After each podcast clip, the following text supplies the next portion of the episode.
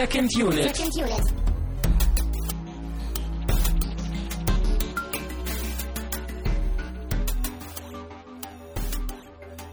Herzlich willkommen zu einer neuen Ausgabe von Second Unit. Wir sind immer noch euer Lieblingspodcast in Sachen Film. Mein Name ist Christian Steiner und ich habe bei mir Tamino Mut. Gluck, gluck. Herzlich willkommen aus den Tiefen des Ozeans, die wir aufgesucht haben, um uns von der Hitzewelle zu erholen, die jetzt endlich über Deutschland hereingebrochen ist. Und um uns auch ein wenig abzulenken von Man of Steel, den wir um eine Woche verschieben. Aus terminlichen Gründen werden wir ihn nicht zum Filmstart oder in den, in den ersten Tagen schauen. Stark von dir, dass du das noch durchhältst. Aber ist ja eigentlich gar nicht so schlecht, weil dann ja eben auch ihr da draußen die Chance habt, euch den Film anzugucken und wir dann nächste Woche, dann, wenn alles so ein bisschen gesackt ist, wir dann fleißig diskutieren können. Ja, uns ist vor allen Dingen auch wichtig, dass wir den Film im O-Ton gucken können und nicht irgendwie noch nachts um elf, um dann irgendwie um zwei Uhr hier unsere Sendung aufzunehmen, sondern wir wollen das Ganze auch ein wenig für uns äh, Menschen machbar halten, sozusagen. Deshalb haben wir diese Woche mal wieder eine Faneinsendung auch ähm, ja, in den DVD-Player geschoben. Ja, es hat lange gedauert. Wir haben die schon Ende letzten Jahres bekommen. Und wir haben das so ein bisschen irgendwie verdaddelt, müssen wir leider zugeben. Wir hatten den schon mal so eingeplant und dann, naja, wie das immer so ist, ja, dann müssen wir jetzt das machen und dann kommt irgendwie, äh, dann kam irgendwie Django Unchained ins Kino im Januar und dann war es irgendwie weg aus unserem Kopf. Ja. Naja, aber eigentlich finde ich es gar nicht so schlimm, weil wir nämlich jetzt ja gerade auch vor zwei Wochen Inception geguckt haben, der ja so ein schöner, moderner, ein bisschen verkopfterer Blockbuster ist. Und jetzt haben wir eigentlich so als schönen Kontrast dann eben so einen 80er-Blockbuster, ne, der einfach mehr auf dem Boden geblieben ist, natürlich noch, nicht so jetzt auf so einer Metaebene funktioniert wie Inception. Ja. Also finde ich sehr schön eigentlich und dann beide so durch diese Side-by-Side-Dokumentation verbunden.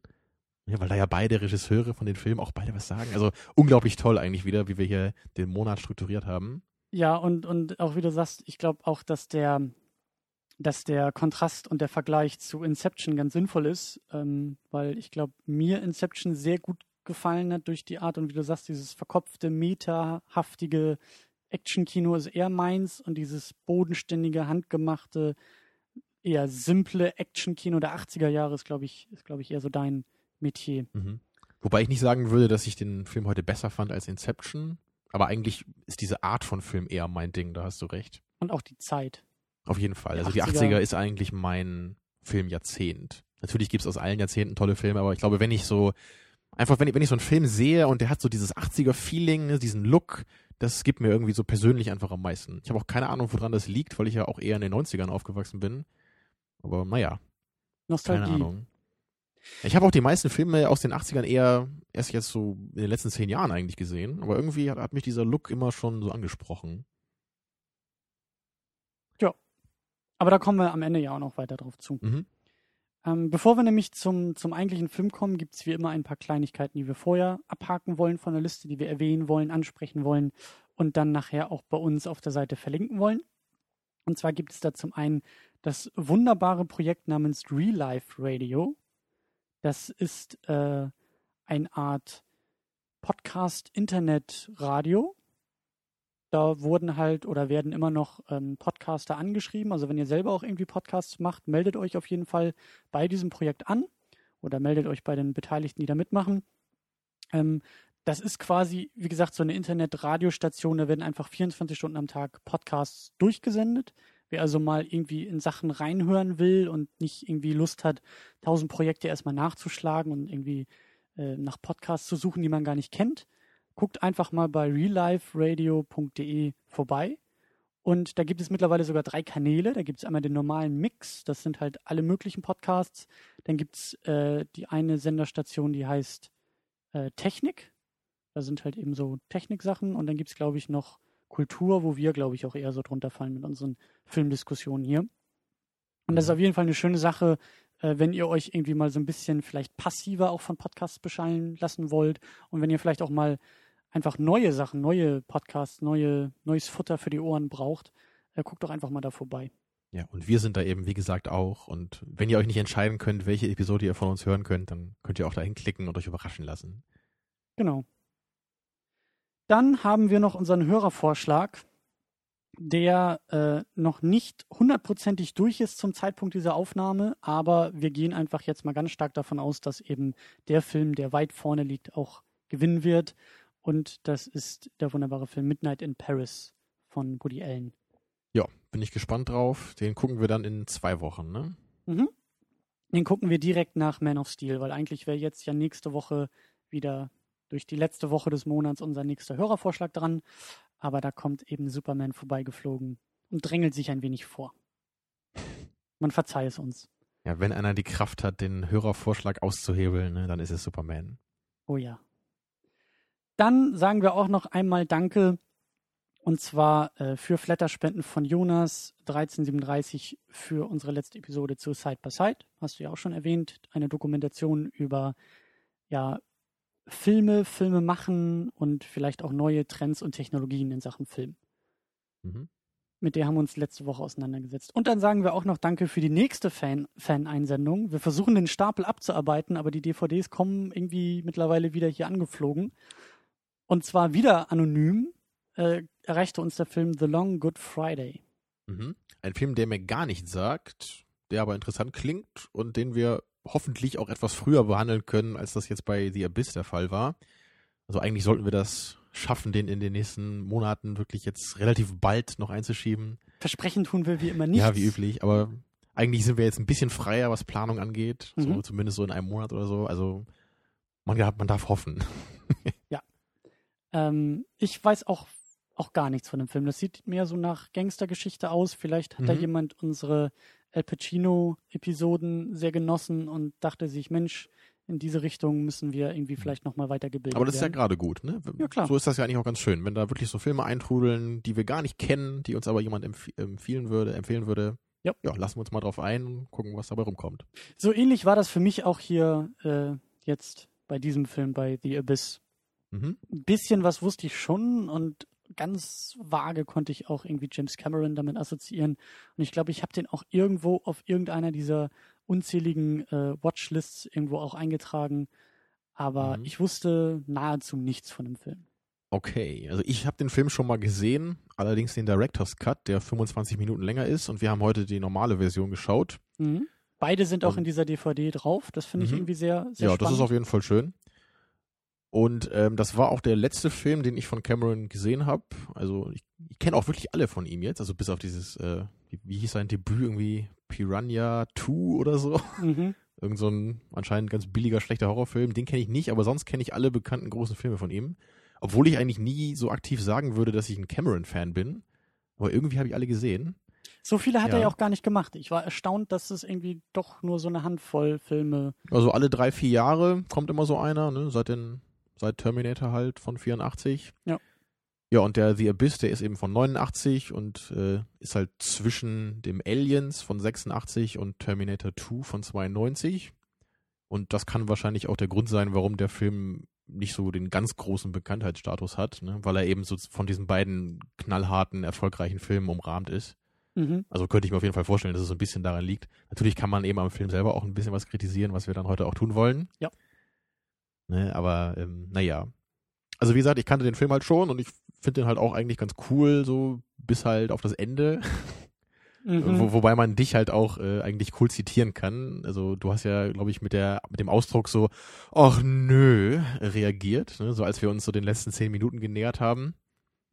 Und das kann man eigentlich beim Director's Cut noch genauer sagen. Und wir werden nämlich heute auch in dieser Sendung live miterleben, wie ich dir erzähle, was in dem Director's Cut passiert am Ende. Also halt vor allem am Ende, weil das ist der größte mhm. Unterschied. Mhm. Und dann können wir halt live deine Reaktionen oder deine, ja, also wir können dann halt sehen, was du von dieser Idee halt irgendwie hältst. Ich weiß auch noch nicht, wie, was, was da passieren wird. Also entweder ich bin auf einmal hellwach oder ich schmeiß das Mikrofon hier auf den Boden und man hört nur, wie sich eine Tür schließt und ich äh, von dannen reite und ziehe und sag, ach nö. Aber ja, ich bin ich, gespannt. Bin, ich bin auch gespannt. Ähm, Stichwort äh, wach sein. Ich bin todmüde und hoffe, dass irgendwie die Diskussion uns ein wenig wach hält. Mhm. Oder mich zumindest wach hält. Und wir haben auch äh, zu unserer großen Überraschung kein Energy Drink vor uns, sondern eher thematisch passend, aber eben sehr überraschend für, für diese Sendung. Wir haben ein Glas Wasser vor uns. ja. Allerdings nicht irgendein Wasser. Wir haben ein, ein Wasser vor uns mit dem Namen Moment. Sehe ich das richtig? glaub schon. Ja, es heißt Moment äh, mit dem Untertitel Grüntee und Traube. Klingt es eigentlich eher so nach dem entspannenderen Getränk. Ja. Es hat so einen leichten Grünstich, aber ist schon eher noch so wasserfarben. Und ja, dann bin ich mal gespannt, äh, wie das schmeckt. Eigentlich hätten wir ja Salzwasser trinken müssen, konsequenterweise. Prost. Nee, ich glaube, dann, dann würde ich, nee, vielleicht würde ich wach werden, aber ich hätte, glaube ich, noch weniger Lust zu diskutieren. Mhm. Zumindest schmeckt das ein bisschen Oh. nach was hier. Und genau das hasse ich an diesen, an diesen, oh, Ich finde es aber eigentlich ganz okay. Also generell stimme ich dir zu. Ich mag das eigentlich selten, wenn so dieses Wasser mit so einem ganz leichten Geschmack äh, mhm. dann aufgetischt wird. Da gibt's ja auch so diese Apfelvarianten. Aber das hier finde ich noch, noch annehmbar. So, das ist okay, Also, würde ich sagen. Das ist jetzt nicht großartig, aber kann man trinken. also ich bin wirklich großer, großer Wassertrinker und Wasserfan. Ich trinke sonst nur Wasser. Das ist echt die Ausnahme, wenn wir uns hier treffen und dann irgendwie die Energy Drinks und Limos und so auf den Tisch kommen. Aber ich habe dieses Prinzip noch nie verstanden von diesen Wasserdingern, die halt irgendwie so leicht angereichert werden mit Aromen und Geschmack und irgendwie süß sind und nach Apfel schmecken und nach Zitronen riechen und irgendwie nach Wellness klingen. Das ist für mich ziemlich großer Humbug. Das ist einfach irgendwie nichts Halbes und nichts Ganzes. Ich bin ja ein großer Schorle-Fan, das magst du ja auch nicht so. Du bist vor allen Dingen Ja. großer Saftfan, sagen wir es mal so. Du kommst Genau. von der Saftperspektive und sagst, so ein bisschen Wasser darf dazwischen sein. Mhm. Und ich komme von der Wasserperspektive und sag, da soll bloß nichts zwischen sein. Ich trinke es ja auch ohne Kohlensäure. Also ich will da nichts drin haben. Ja, das kann man natürlich auch trinken. Aber ich mag es halt eigentlich nicht, wenn so ein ganz leichter Geschmack kommt. Dann denke ich immer, Mhm. dann kann man es auch ganz weglassen. Ne? Oder wenn Geschmack, dann richtig. Aber hier ist es okay, man, es ist halt nicht so, schmeckt nicht so künstlich. Also nicht so künstlich, wie es wahrscheinlich ist. Äh, Ja. Ähm, und ich glaube, dass das auch wieder mal unsere Perspektiven auf den Film äh, ziemlich gut äh, einfängt.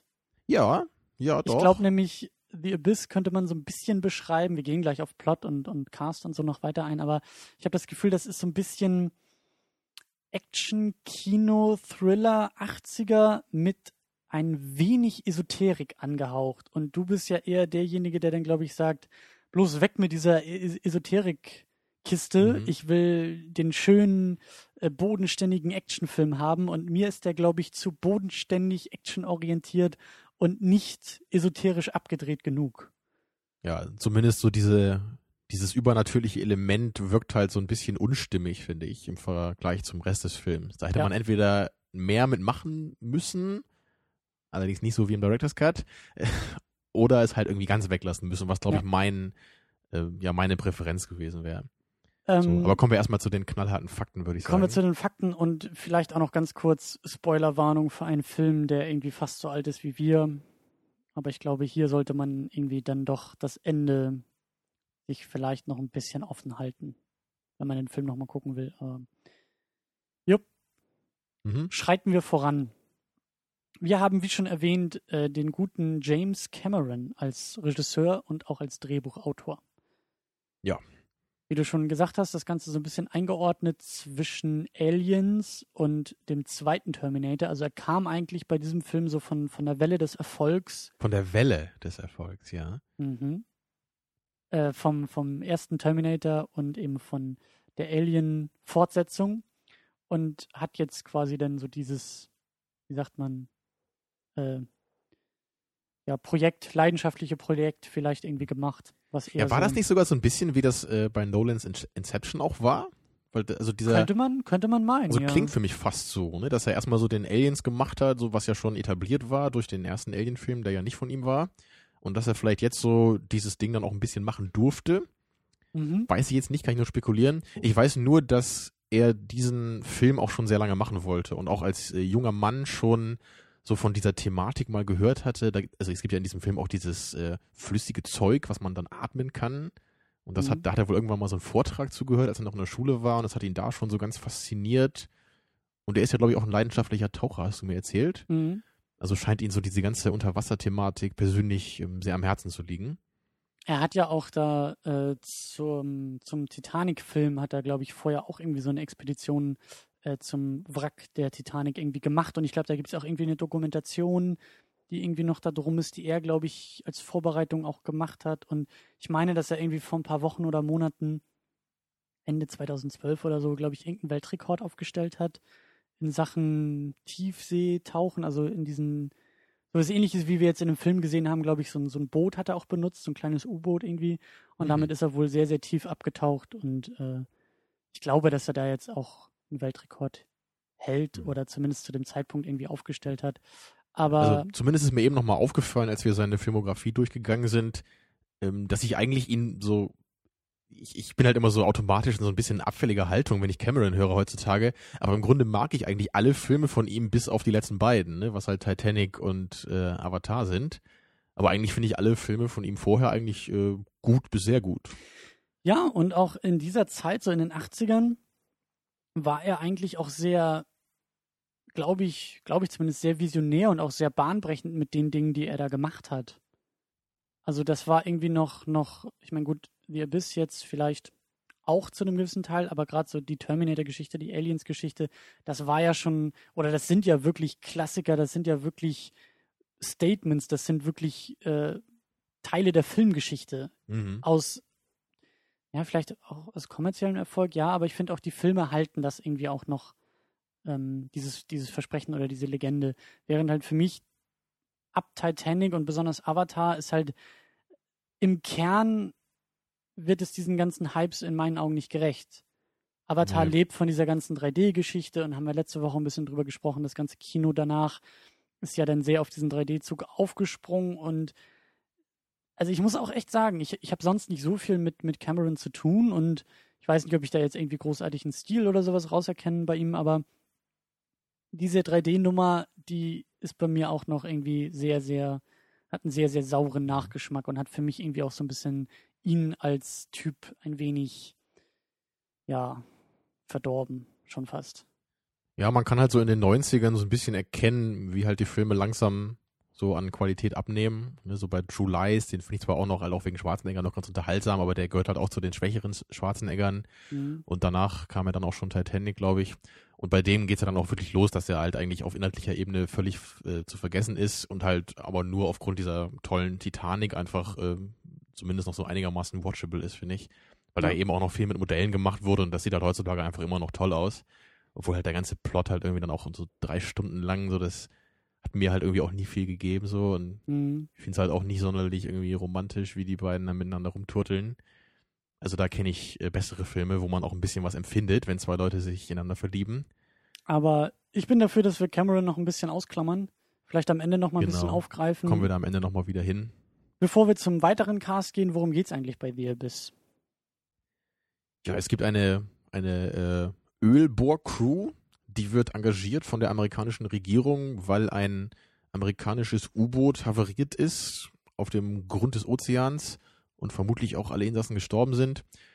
Und da eben diese Ölbohrcrew gerade in der Nähe ist, sollen die halt mit ihrer ähm, ja, mit ihrer Unterseebasis, so kann man das nennen, die man mhm. bewegen kann, sollen möglichst schnell dahin gebracht werden, um eine Rettungsoperation durchzuführen. Und im Laufe dieser Rettungsoperation kommen sie dann mit merkwürdigen extraterrestrischen Wesen in Kontakt mhm. und müssen außerdem noch gegen einen etwas durchgedrehten äh, ja, Armee-Typen äh, angehen, der nämlich eine Nuklearrakete zünden möchte, um diese Aliens zu vernichten. Mhm. Ja. Das fasst es ganz gut zusammen und das macht auch schon mal diese, diese Spannung so ein bisschen auf. Wir haben zum einen dieses extraterrestrische Wesen oder Phänomen, was irgendwie Teil der Geschichte ist, aber auch diesen sehr ja, irdischen, bodenständigen, was war er, Navy? Irgendwas aus der amerikanischen Armee auf jeden Fall, diesen Offizier. Also eher die menschliche Bedrohung und eher diese außerirdische ja, Neugier oder, oder ja, dieses Unbekannte. Ja. Was, was da irgendwie so ein bisschen Spannung aufbaut, diese, diese Gegensätze. Ähm, wir haben in den Hauptrollen Ed Harris als Virgil Brinkman mhm. oder auch Bud genannt. Der mir großartig gefällt mhm. und der eigentlich auch immer in seinen Filmen eine coole Performance abliefert. Für mich hat er ein bisschen zu selten so die Hauptrolle, gerade so heutzutage. Ich glaube, mhm. The Abyss müsste wahrscheinlich auch sein, sein größter Film so sein eigentlich. Also, also wo er die wichtigste Rolle eigentlich hat. Sonst kenne ich ihn halt eher so aus A Beautiful Mind oder Truman Show, ne, wo er halt immer, immer gut ist, aber eher so, so eine etwas austauschbare Funktion eigentlich hat. So, das hätte auch jemand anders machen können meistens, was er tut, obwohl er halt gut ist. Ja. Er ist nicht Also- so der Star oder das Gesicht oder. Ja, er ist für mich so ein Person- bisschen wie, wie halt irgendwie Guy Pearce, so der halt, Mhm. den ich einfach sehr gerne mag, der aber irgendwie immer nur so nebenbei mal auftaucht in Filmen, aber nie so richtig mal Gas geben kann. Mhm. Also bei Guy Pearce gibt's halt eben Memento und bei Ed Harris gibt's jetzt eben The Abyss, aber sonst haben sie halt nie so richtig das große Projekt irgendwie machen dürfen, finde ich. Mhm. Leider. Dann haben wir noch Marie Elizabeth Mastrantonio. Ja, Äh, die du noch kennst, bestimmt aus äh, Scarface. Sie spielt erstmal Lindsay Brinkman, also die Frau, Ex-Frau, Ehefrau von Ed Harris, aka Mhm. Bud. Ähm, die kennst du vor allen Dingen noch. Du hast sie ja wiedererkannt. Ich hätte sie, glaube ich, nie wiedererkannt. Ja, ich musste es damals auch nachgucken, aber ich wusste sofort, dass ich sie irgendwoher kenne. Da ist sie jetzt halt auch noch ein, äh, sieben Jahre älter, glaube ich, ne, als in Scarface. Aber da spielt sie eben Tony Montanas Schwester. Ja. Und ich finde auch ihre Leistung hier wirklich gut. Und bei ihr ist es so ähnlich wie bei Ed Harris, nur noch ein bisschen krasser, weil ich sie halt überhaupt nicht mehr kenne aus anderen Filmen. Mhm. Obwohl ich auch gerade heute wieder gemerkt habe, wie, wie gut ich sie echt finde als Schauspielerin. Also ich finde sie, sie hat ja auch oft hier so, so Lines, wo sie ein bisschen schreien muss und ein bisschen Mhm. abdreht. Aber das wirkt immer sehr glaubwürdig, was sie macht.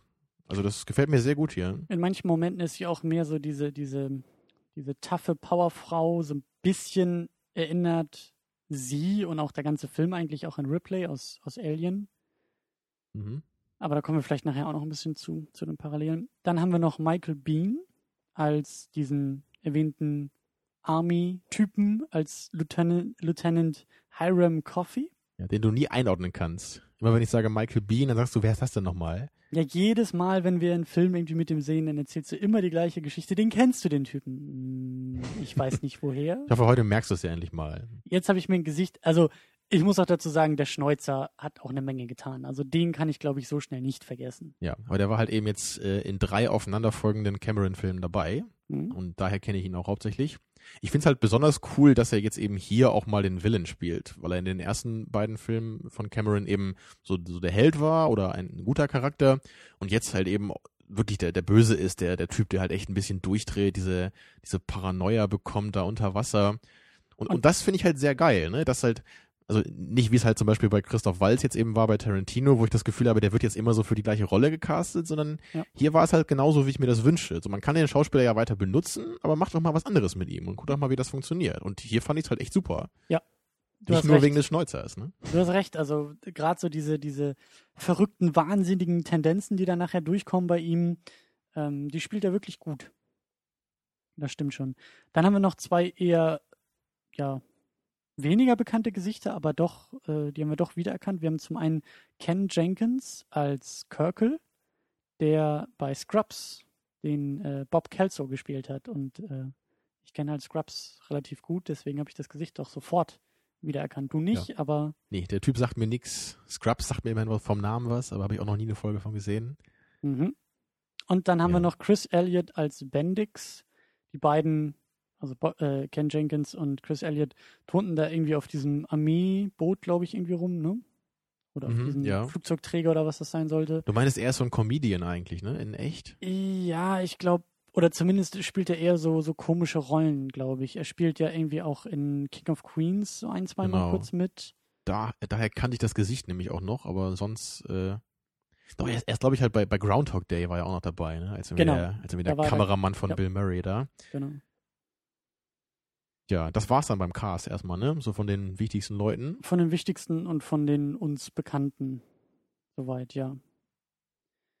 Ja. Wollen wir mal jetzt ins kalte Wasser eintauchen? Man hört mein Kopfschütteln nicht so sehr, aber ja, lass uns ins Wasser springen. Mhm. Kopfüber quasi in die Geschichte und zwar auch gleich wieder mit so einem Art, mit so einer Art Prolog.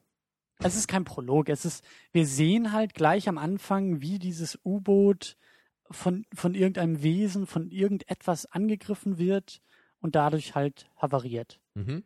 Und das ist okay. Man mag ja vielleicht irgendwie meine Abneigung gegenüber Prolog, gegen, gegenüber der Verwendung von einem Prolog irgendwie vielleicht kennen. Und hier will ich jetzt auch nicht so hart sein, aber ich dachte mir dann auch, wäre es nicht effektiver, genau diesen Part wegzulassen, sondern gleich mit einem Boot anzufangen, das mysteriöserweise verschwunden ist. Ähm, klar, das wäre ein bisschen was anderes. Es wäre vielleicht auch ein etwas ja, anderer Film. aber ich fand es doch ein wenig merkwürdig, dass es gleich so klar gemacht wird, dass wir auch schon dieses Wesen mhm. zumindest in Ansätzen sehen und dadurch ist die Chance verpasst, dass da ein bisschen Mystery aufgebaut wurde. Ja, da gebe ich dir absolut recht. Es wäre eigentlich viel cooler gewesen, wenn diese Szene einfach weg gewesen wäre und man einfach anfängt, ne, dass halt plötzlich sich die Armee bei, bei diesem Bud eben meldet, ne, und er ja. meint, komm hier, wir brauchen dich und deine Crew, da ist was passiert. Und dann ist man als Zuschauer ja auch so voll gespannt. Man, man fragt sich, was ist denn da passiert? Da ist dieses U-Boot und dann kommt man vielleicht dann mit dieser Tauchercrew zum ersten Mal zu diesem dunklen U-Boot, ne, man, die gehen da rein, man weiß gar nicht, was da passiert ist. Das wäre doch viel, viel spannender, als wenn man genau schon weiß, ne, da ist halt einfach irgend so ein Alien vorbeigeschwommen und dann ja. ist das Boot abge, ähm, abgestürzt und, und mehr ist da nicht bei. Es nimmt halt voll die Spannung raus, so ohne dass es halt äh, auf der positiven Seite, finde ich, was hergibt. Wir haben halt gegenüber den Hauptfiguren und besonders gegenüber Bud einen Wissensvorsprung als Zuschauer, der eigentlich nicht unbedingt sein muss oder der jetzt nicht genau unbedingt das, ja. der Atmosphäre zumindest dient oder der Spannung zumindest dient. Und gerade dieser Wissensvorsprung, das ist eigentlich ein sehr, sehr guter Begriff dafür, weil das, das ist eigentlich was, was ich in dem Film wirklich nur mit einer guten Begründung haben will. Mhm. Sonst will ich eigentlich lieber unmittelbar bei dem Protagonisten sein und auch das wissen, was er weiß, ne, damit ich mich wieder sehr gut in ihn reinversetzen kann, mit ihm zusammen die Geschichte erleben kann und eben nicht einfach warten muss, bis dann irgendwann der Protagonist genauso schlau ist wie ich als Zuschauer. Aber ich glaube, das ist auch eher so ein, wieder so eine modernere Sichtweise von uns, die wir da haben, äh, die wir vielleicht auch eher gewohnt sind oder die uns eher gelüstet durch das, mhm. was irgendwie in den letzten Jahren auch im Kino war oder ähm, ja, so, eine, so, so, ein Trend oder so eine Tendenz, aus der wir jetzt vielleicht auch formulieren. Ich kann mir vorstellen, dass es in den 80ern jetzt nicht so, ähm, ja, so sehr verlangt ja. wurde. Oder Zumindest so nicht im Blockbuster-Film. Ne? Da hat man das ja. alles einfach eher noch so fast chronologischer aufgezogen, damit man einfach ja. ne, als Zuschauer so, man, man, kriegt eher so die Abfolge der Ereignisse mit. Ja. Ne? Und auch gleich zu Beginn können wir schon mal ein bisschen was loben. Ich glaube, ich werde vielleicht sogar etwas eher als du noch auf die Keule hauen und auf diesen Film einschlagen. Aber ich fand, dass der Film recht schön und sehr kompakt geschrieben ist. Gerade am Anfang, also trotz dieser, dieser erwähnte Szene vielleicht mal ein bisschen ausgeklammert. Ich habe das Gefühl, dass es auch äh, im Umkehrschluss dann wieder so diese gute alte 80er Zeit auch irgendwie ist, wie effektiv und wie simpel Figuren eingeführt werden, beschrieben werden. Wir haben eben Bud, der das, sein Ehering in, in, ins Klo wirft, nur um dann gleich wieder kommentarlos zurück in den Raum zu kommen und aus dem Klo wieder sein ja. Ehering zu fischen. Das sagt in so einem kurzen Moment, in einem Moment ohne Dialog oder Monolog, so viel über die Figur ja. aus. Vor allem macht es ihn auch total sympathisch. Ne? Wir kriegen so ein ja. bisschen ein Gefühl für ihn, so als Typ. Ne, wie tickt er so? Ja. Weil er wird ja auch mal schnell ein bisschen laut, ne? Er ist so ein, so ein bisschen cholerisch vielleicht auch manchmal, aber im Grunde seines Herzens ist er halt eben ein guter Typ. Und das ist einfach ein super Protagonist. Und diese, diese ähm, Beziehung zwischen ihm und Lindsay wird ja auch schon dann gleich am Anfang so ein bisschen angedeutet. Gerade sie, die sich auch nichts sagen lässt, die, die eigentlich noch so ein bisschen über ihm auch äh, zumindest beruflich ja. steht und das gibt ein schönes Hin und Her und wir haben gleich am Anfang so, ein, so ein, diese aufgeladene Stimmung der beiden Figuren, bis wir dann schrittweise immer mehr Informationshappen bekommen. Ah, okay, die genau. sind also sie, verheiratet. Sie waren mal zusammen, genau. so, aber jetzt nicht mehr. Und ich finde das vor allem auch glaubwürdig und das habe ich halt eben ganz selten, dass ich wirklich das Gefühl habe, diese beiden Menschen, die könnten auch wirklich zusammen sein, ne? weil die mhm. sind halt auf einer einerseits sind sie halt sehr ähnlich, weil sie beide, sie sind halt beide sehr, ja, sehr, sehr nach vorne so von ihrer Einstellung. Pragmatisch. Sie, ja, sie packen die Sachen an, sie sagen, was sie denken, aber natürlich kann halt gerade dadurch dann eben auch Konflikt entstehen, wenn halt beide Personen so sind. Ne? Genau. Aber das ist doch eine schöne Sache, denn, weil dann, sie gehen halt erst auseinander und so im Laufe des Films kommen sie halt immer weiter zusammen. Und das ist einfach super schön so. Also es, es fühlt sich einfach schön an, den beiden zuzuschauen, wie sie halt wieder ein bisschen zusammenfinden. Und auch die Chemie der Schauspieler unterstreicht ja, das absolut. Ja, und, und das, das gefällt mir wirklich sehr, sehr gut in diesem Film. Ja. Und, ich bin halt echt eigentlich eher jemand, der sich oft an sowas stört. Ich bin oft eher jemand, der sagt, ach, müssen wir jetzt schon wieder so diesen Liebessubplot haben? Können wir nicht mal einen Film machen, wo es nicht irgendwie um Liebe geht? Ja, ist zwar ein wichtiges Thema und da gibt es ja auch seine Filme für, aber es muss es denn immer irgendwie dabei sein oder mhm. fast immer. Aber wenn es halt so gut gemacht ist wie hier, ne, mit, mit, sich, mit sich menschlich anfühlenden Charakteren, dann bin ich voll dabei. Also, und dann ist es super. Ja, das stimmt. Und ähm, Cameron schafft es auch mit seinem Drehbuch sehr schön, sehr schöne Details auch einzustreuen und eben, und das meine ich auch mit guten, ja, mit gutem Drehbuch, dass das eben und auch, auch kompakt, dass es eben einen guten Rhythmus auch hat. Die Art und Weise, wie er Dinge einführt, Personen einführt, Mhm. auch, auch teilweise denn wirken lässt, zeigt. Ähm, das ist für mich halt wirklich, das ist, das ist nicht komplex und es ist jetzt nicht, also es, es ist sehr klassisch Hollywood-Regel. Ähm, Wie Mhm. schon erwähnt, Bud schmeißt seinen Ehering da irgendwie in die Mülltonne und 20 Minuten, 30 Minuten später wird dieser Ring aber wieder relevant, indem halt Bud sich äh, die, die Hand halt einklemmt in einer Tür, weil diese Station mehr oder weniger unterzugehen droht und überall Wasser einflutet und die äh, Türen, die Schleusen schließen sich und er bleibt mit seiner Hand halt stecken. Allerdings verhindert der Ehering, dass äh, seine Hand eingequetscht wird. So. Und das ist dann natürlich Mhm. wieder so ein Aufgriff von äh, diesem Moment vorher. Genau, weil er halt nur noch aus diesem Raum entfliehen kann, weil er eben damals nochmal ins Klo gegriffen hat ne, Genau. und den Ring da wieder rausgefischt hat. Genau, oder Und- eben auch diese, diese Paranoia, die du schon erwähnt hast, wenn man irgendwie zu tief und zu lange Mhm. unter diesem, unter diesem Meeresdruck irgendwie ist, dass dann eben der Kopf und vor allen Dingen auch der Körper irgendwie anfängt zu Mhm. reagieren. Zumindest bei manchen Personen, was Ja. auch wirklich stimmt.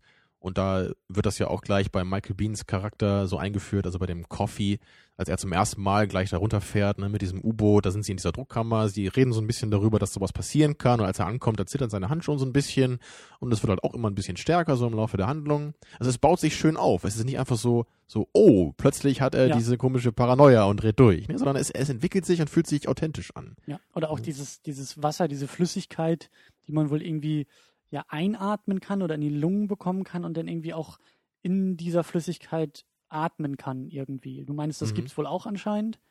Ja, Oder sowas, sowas ähnliches? Ich weiß nicht, ob das schon mal bei Menschen richtig getestet wurde, aber ich habe, glaube ich, mal danach auch ein bisschen gelesen und das, das scheint es wohl wirklich zu geben. Ich Mhm. glaube, wenn man auch noch so im, im Bauch der Mutter ist, ne, da atmet man ja auch so eine Flüssigkeit noch ein. Ne? Da ist ja kein Luftschlauch, den man da hat. Mhm. Also das scheint es wohl wirklich irgendwie zu geben. Muss ich aber nicht unbedingt mal ausprobieren. Also äh, reicht mir, wenn ich das so zur Kenntnis nehme. Ja, Ja, aber das wird ja auch schön eingeführt. Ne? Genau. der, dieser eine Typ hat ja seine kleine Maus da oder, oder Ratte. Ne? Und dann wird die, wird die da ja auch so in diese Flüssigkeit gesteckt und atmet da so ein bisschen rum. Was sie halt, glaube ich, auch mit dies, so echt gedreht haben, auch in dieser Flüssigkeit. Also die Ratte war wohl wirklich auch da drin. Das arme Tier. Ja. Aber man man sieht eben, da kommen halt so diese kleinen Details und natürlich, man weiß dann, das wird dann irgendwann nochmal wichtig werden später. Ne? Aber das ist halt wieder, das ist effektiv, das macht Spaß, man lernt so ein bisschen die Regeln kennen, ne? man weiß, was die so für technische Möglichkeiten haben da unten in dieser Station. Das folgt einer klassischen und bewährten und auch schönen Struktur, uns in diese Welt eintauchen zu Man- lassen. Ja, und man kriegt vor allem auch so ein bisschen ein Gefühl für die einzelnen Nebencharaktere auch. Ne? Man, man weiß auch immer so ein bisschen, wie die ticken. Ne? Da gibt's halt den einen Typen mit seiner kleinen Ratte oder diesen ein bisschen dickeren Typen, ne? der eher so ein bisschen, bisschen einfacher Kerl ist und auch gerne mal anpackt. Der Redneck. Ja, genau. Aber das, Ja. das ist alles halt auch nur so ein bisschen, aber man hat, man hat irgendwie, also alle Charaktere liegen einem so ein bisschen am Herzen, weil man das Gefühl hat, man kennt sie so ein bisschen. Und da fällt mir zum Beispiel noch ein bei The Thing, den ich ja auch sehr gerne mag, aber da stört mich das halt sehr, weil da ist halt irgendwie nur Kurt Russell so ein, so ein äh, richtig einprägsamer Charakter und alle anderen Personen waren mir da so ein bisschen austauschbar, weil ich gar nicht das Gefühl hatte, dass ich sie so richtig kenne. Und das fand ich Mhm. da immer sehr schade.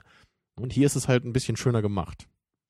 Wie ist das denn für dich jetzt bei The Abyss mit diesem Schauplatz? Wir haben eigentlich alles auf dieser, auf dieser Ölbohrstation, die da unter Wasser ist. Das erzeugt ist ähnlich wie, wie ähm, gerade beim ersten Alien, ist das Ganze in einem sehr komprimierten Mhm. Raum. Ähm, es ist alles irgendwie mit diesen, mit diesen Stahlrohren und das hat alles diesen Look, Look and Feel von einem entweder U-Boot oder halt eben so eine, so eine Ölplattform. Aber wir kommen da ja nicht wirklich raus. Tageslicht sehen wir nicht. Wir sehen die Oberfläche nur ganz, ganz selten in Form von irgendwelchen Marineschiffen, Flugzeugträgern, die wir mal ganz kurz sehen. Aber das ist alles irgendwie auf dem Wasser, unter Wasser. Da gibt es keine großartige Abwechslung in Sachen Schauplätzen. Und ich Mhm. weiß ja, dass du eigentlich eher Freund von Abwechslung bist, was sowas angeht. Richtig. Da habe ich mir auch aktiv Gedanken drüber gemacht, als ich den zum ersten Mal gesehen habe. Und also bei Alien ist es ja so, dass ich das da halt trotzdem sehr gerne mag, weil halt eben so viel damit gemacht wird und dieses klaustrophobische dadurch natürlich auch erst entstehen kann. Hier ist es halt so ein bisschen zweischneidig, würde ich sagen. Einerseits wird ja auch ein bisschen was damit gemacht, so mit dieser Paranoia, ne, mit diesem Druck, also äh, mit, mit dieser Paranoia, die durch den Druck da unten ausgelöst wird. Und das muss man natürlich auch ein bisschen mitfühlen können, so diese, diese Enge, die ein Mhm. bisschen da ist und diese Kälte da unten. Also in der Hinsicht finde ich es halt schon ganz okay. Und es wird ja auch ein bisschen Abwechslung reingebracht. Ne? Wir sind halt ab und zu eben, wie du schon sagtest, kurz oben mal an der Oberfläche und sehen da auch ein bisschen was passiert. Und außerdem gibt's ja halt unten auch so ein paar abwechslungsreiche Aufnahmen. Wir sind ja mal dann draußen, ne? fahren sie in diesen U-Booten um die Station rum. Ja. Ne, Oder wir sind in dieser Station, in diesem coolen Raum, wo diese U-Boote da eintauchen. Ne? Den finde ich ja sehr schick, ne? der unten offen ist, wo die dann so, so reinkommen. Da spielen ja auch einige Schlüsselszenen. Also da da halt ein bisschen was mit gemacht wird, gefällt mir das halt hier. Und deswegen kann ich das auch hinnehmen. Mhm. Aber generell ist es halt schon relativ schwierig, glaube ich, mich so zufriedenzustellen, wenn man sich halt entscheidet, einen Film so an einem relativ äh, begrenzten Schauplatz zu drehen. Da muss halt dann wirklich immer aktiv auch versucht werden, so das Beste da rauszuholen. Aber ich habe eigentlich größtenteils das Gefühl, dass das hier auch gemacht wurde und deswegen stört mich das hier auch nicht. Ich glaube auch, dass das durch diese, durch diese echt starken, ja, Bilder unter Wasser irgendwie auch ausgeglichen werden kann für dich. Also sowas zumindest für mich. Ähm, dass diese, diese Momente, wo dann wirklich diese, diese kleinen U-Boote aus der Station rausfahren und sich dort im Wasser irgendwie bewegen und wenn dann auch dieses ähm, außerirdische Wesen auftritt und diese ganzen leuchtenden Farben, aber auch im Normalzustand, wenn sich das Licht da unten im Wasser irgendwie bricht. Also da wird, also Cameron schafft das halt wirklich, dieses oder ein gutes Gefühl für diese, für diese Location auch zu schaffen, für dieses im Meer Hm, oder auf dem Meeresgrund, ähm, dass wir irgendwie als Zuschauer auch merken, wo wir sind und Ja. das, das er macht da was passiert damit. was, ja. er macht genau. was mit der Location. Und äh, einmal muss Bud ja auch kurz raustauchen, das fand ich auch total cool. Ja. Dass er dann durch dieses eiskalte Wasser da schwimmen muss und dann eben in diesem U-Boot-Raum da so ganz langsam aus dem Wasser auftauchen muss, um diesen Coffee da zu bekämpfen, der dann völlig durchgedreht ist irgendwann. Ja, also das, das war schon cool. So, wenn halt immer, immer eine neue, coole, innovative Action-Szene kommt, die halt immer auch so toll gemacht ist mit Modellen und da sieht man, da spritzt echtes Wasser.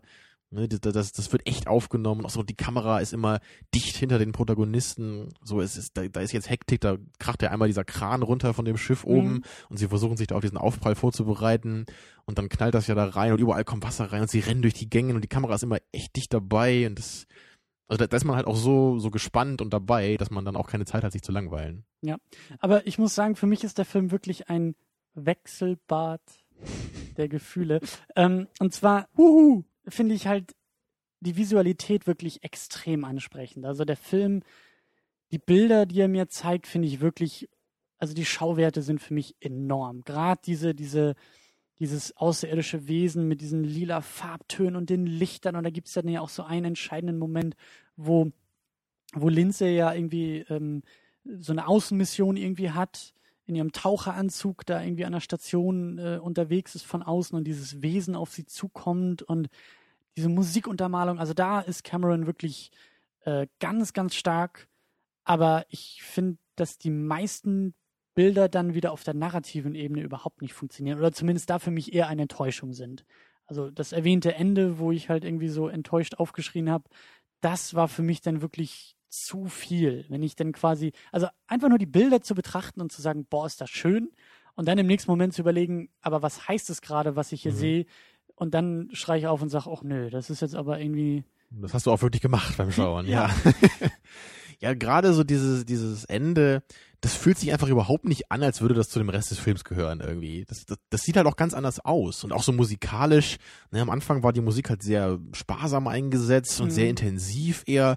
Und am Ende war das ja so ganz märchenhaft. Und das, Kitsch. Das fühlt sich ja eher so, so wie so ein, wie so E.T. an, ne? wie so ein Kinderfilm, so. ja, ich, Und ähm, ich, also das, das muss ja auch nicht schlecht sein, aber ich finde einfach, dass das passt einfach nicht zu dieser klaustrophobischen, äh, dunklen, ernsten Atmosphäre, die es halt vorher gab. Ja. Also ganz so ernst war es jetzt nicht, aber es war zumindest äh, bodenständig, so ohne ohne so Schnickschnack. Und äh, wie gesagt, der eine Typ, der dreht ja auch durch und dann will er diese Atombombe zünden. Also das ist jetzt durchaus äh, kein kein Quatsch, den die da machen. Aber Ja. später kommt dann irgendwie dieses komische, doch sehr naiv dargestellte Alien. Und das, also deswegen würde ich halt eben auch sagen, dass das eigentlich der Aspekt des Films ist, der mir irgendwie am wenigsten gefällt. Ich, für mich sind das vor allen Dingen so problematische äh, Stimmungsschwankungen. Wir haben manche Momente, die erinnern von ihrer Inszenierung, Beleuchtung, Dramaturgie eher an, an den ersten Alien, an dieses, wie du gesagt hast, klaustrophobische und dann kommt da irgendwie so ein bisschen Wahnsinn mit durch und Mensch gegen Mensch und das und, und, und der eine Mensch, der eher zum Monster wird, jetzt nicht äh, nicht nicht ja, zu einem Monsterwesen, aber wo das die Böse verschiedenen Menschen- Interessen, ne, so die, diese Konflikte, die aufeinander prallen in dieser Ausnahmesituation. Und das Ja, ist ja und- genau und- bei und Alien auch der Fall. Gut gegen Böse, Wahnsinn gegen Vernunft und so weiter. Da kann man ja Mhm. viel irgendwie reinlesen. Das haben wir in so manchen Momenten, wie du schon gesagt hast, wie, wie Bud da so langsam aus dem Wasser auftaucht, um, um, um diesen Lieutenant niederzuschlagen. Und da ist Spannung und da ist halt echt so ein bisschen Dramaturgie. Dann haben wir andere Momente, ähm, die dann, die dann auch eher so actiongeladener sind, wie, wie dieser Kran ins Wasser kracht und, und wie sie sich irgendwie noch mit letzter Kraft äh, an, diesem, an diesem Abgrund irgendwie halten können und so. Da ist mehr Spannung, da ist mehr Action angesagt. Und das Ende hat mich gerade von diesem Kitsch-Faktor her ganz stark äh, nicht an E.T. erinnert, sondern an einen anderen Spielberg-Film, nämlich AI. Also Mhm. das Ende von AI, wo eben dieser Spoiler, äh, Roboterjunge dann ja irgendwie auch äh, Jahrtausende im, im, auf dem Meeresgrund überlebt und dann auch von irgendwelchen Aliens geborgen zu werden und im Endeffekt eine Lektion in Sachen Liebe zu bekommen. Ja, also AI kann man, glaube ich, auch grafisch perfekt darstellen. Also mit einer Linie, die einfach nach unten zeigt. Also so war der Film für mich. Die war am Ende relativ hoch, äh, am Anfang war die relativ hoch, die Linie, und danach ging sie halt wirklich konstant runter. Und am Ende war ich echt nur so am Kopfschütteln. Und für mich ist The Abyss auch eine Linie, die aber ständig ausschlägt und in alle möglichen Richtungen. Mal gut, mal schlecht, mal spannend, mal kitschig, mal zu viel, mal zu wenig, mal visuell und mal narrativ. Also ich glaube, ich würde The Abyss grafisch eher so als eine relativ gerade Linie darstellen, die relativ hoch verläuft, mit einem ziemlich starken Abbruch so in den letzten 10, 20 Minuten. Mhm. Finde ich gut, dass wir jetzt auch schon auf dieser mathematischen Ebene über Filme diskutieren. Das wird schon Ja, wir Graphen- kennen uns, wir kennen uns inzwischen so gut aus, dass wir das sogar in mathematische Formeln pressen können. Du bist ja großer Rating-Fan. Du musst ja deine Filme sonst Mhm. immer mit irgendwelchen Zahlen belegen. Vielleicht solltest du in Zukunft mal drüber nachdenken, einfach Kurven zu malen. Einen Film in einer oh, Kurve das wäre klasse. Da sollte ich mal so eine Seite gründen, wo man das machen kann. Tu das. Das wäre Ähm, aber echt cool. Vor allem, weil es niemandem was bringen würde. Doch, schöne Bilder malen. Ja, genau. So, jetzt bin ich ganz rausgekommen hier. Ja, wir waren bei diesen Stimmungsschwankungen, bei diesem, gerade beim Ende, wo es, wo es denn so in diesen Kitsch abdriftet und Mhm. wo diese ganze Alien-Thematik irgendwie viel deutlicher wird und viel ähm, wichtiger wird und, und wie gesagt, also das, das Ende für sich ist für mich schon zu viel. Das ist zu, Mhm. zu kitschig einfach. Ja. Vielleicht kann ich ja jetzt auch diese Stelle dann nutzen, um dich in den Director's Cut einzuweihen, weil der sich nämlich eben hauptsächlich am Ende unterscheidet. Okay. Also ich glaube, das passt gerade ganz gut. Es gibt halt zwei, zwei große Unterschiede, die der Director's Cut hat im Unterschied zu der normalen Version. Das ist halt einmal was, was man hier, glaube ich, nur in einer einzigen Szene ganz kurz gesehen hat. Und zwar war das so ein Nachrichtenbericht, das weißt du vielleicht noch. Da Ja. wurde irgendwie gesagt, so die, die Russen und die Amerikaner sind so ein bisschen in Konflikt. Keiner weiß so richtig, wer da jetzt irgendwie verantwortlich ist für diese U-Boot-Katastrophe. Und das ist halt viel relevanter in dem Director's Cut. Da gibt's irgendwie fünf, sechs von diesen Ausschnitten, wo da richtig gezeigt wird, da entwickelt sich so eine Art Konflikt zwischen den beiden Großmächten. Mhm. Ne, wir sind ja auch noch 89, ne, zur Zeit der Sowjetunion. Also da, da, da wird gezeigt, so, okay, da, da könnte jetzt Konfliktpotenzial kommen. Ne? Da könnte vielleicht ein Krieg ausbrechen oder so. Da, da ist ein Problem, da ist ein Problemherd durch diese Katastrophe, die hier passiert ist. Mhm. Was jetzt halt noch nicht so schlimm ist. Ähm, aber jetzt kommt halt der, der große Knall am Ende. Ich halte mich fest. Und ich fand das halt wirklich unfassbar dämlich, als ich den Film gesehen habe. Und zwar ist das halt im Director's Cut so, und das halt als Bud unten bei den Aliens ist, dass die halt eine riesige Flutwelle losschicken, die auf die Städte Amerikas zu rast. Und es ist, es ist so eine riesige Flutwelle, die halt droht, die ganze Menschheit zu vernichten oder so. Und sie stoppen halt diese Flutwelle, also die Aliens, ganz kurz bevor sie halt runterkracht, weil sie dann irgendwie sehen, wie Bud halt seiner Freundin geschrieben hat, ich opfere mich für dich, für die Liebe, ich bleib hier unten. Ne? Und dann ist halt so ein bisschen die ganze Message, die am Ende halt bei dem Film rüberkommt, Menschen, Menschen, so, ihr Menschheit, reißt euch mal ein bisschen zusammen, lasst diese Konflikte, ihr löst diese Konflikte, seid lieb zueinander, sonst kommen wir Aliens und zeigen euch mal, wie das hier läuft. Und man sieht auf den Straßen, wie sich alle Menschen umarmen und auf einmal Freunde werden und die Liebe Naja. besiegt auch das Böse im Menschen. Ja, so ein bisschen. Also man, man sieht Ah. halt vor allem, also was halt auch so peinlich ist, es sieht einfach so schlecht aus. Das wurde, glaube ich, auch nachgedreht. Mhm. Also dieser Director's Cut kam ja, glaube ich, Ende 92 raus, also drei Jahre später.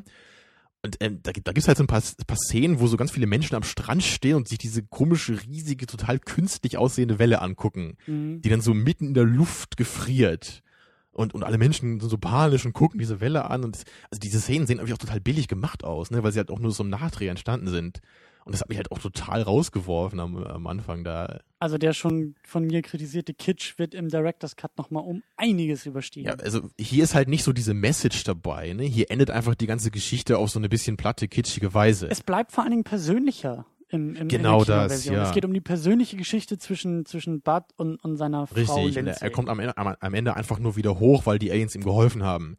Aber, aber diese ganze Thematik von äh, die Menschheit ist böse zueinander und versucht sich auszulöschen und die Aliens greifen da jetzt irgendwie ein, das ist halt gar nicht der Fall. Und deswegen finde ich halt auch die Kinoversion deutlich besser noch als den Director's Cut. Hm, Okay, wenn man überlegt, dass da irgendwie noch diese, dieser ähm, kalte Krieg mit reingemischt wird, dann Es, es macht halt Mhm. schon Sinn, ne? also Ja. das dann auch zumindest beides dazuzufügen, damit das Ganze äh, das irgendwie zusammenpasst.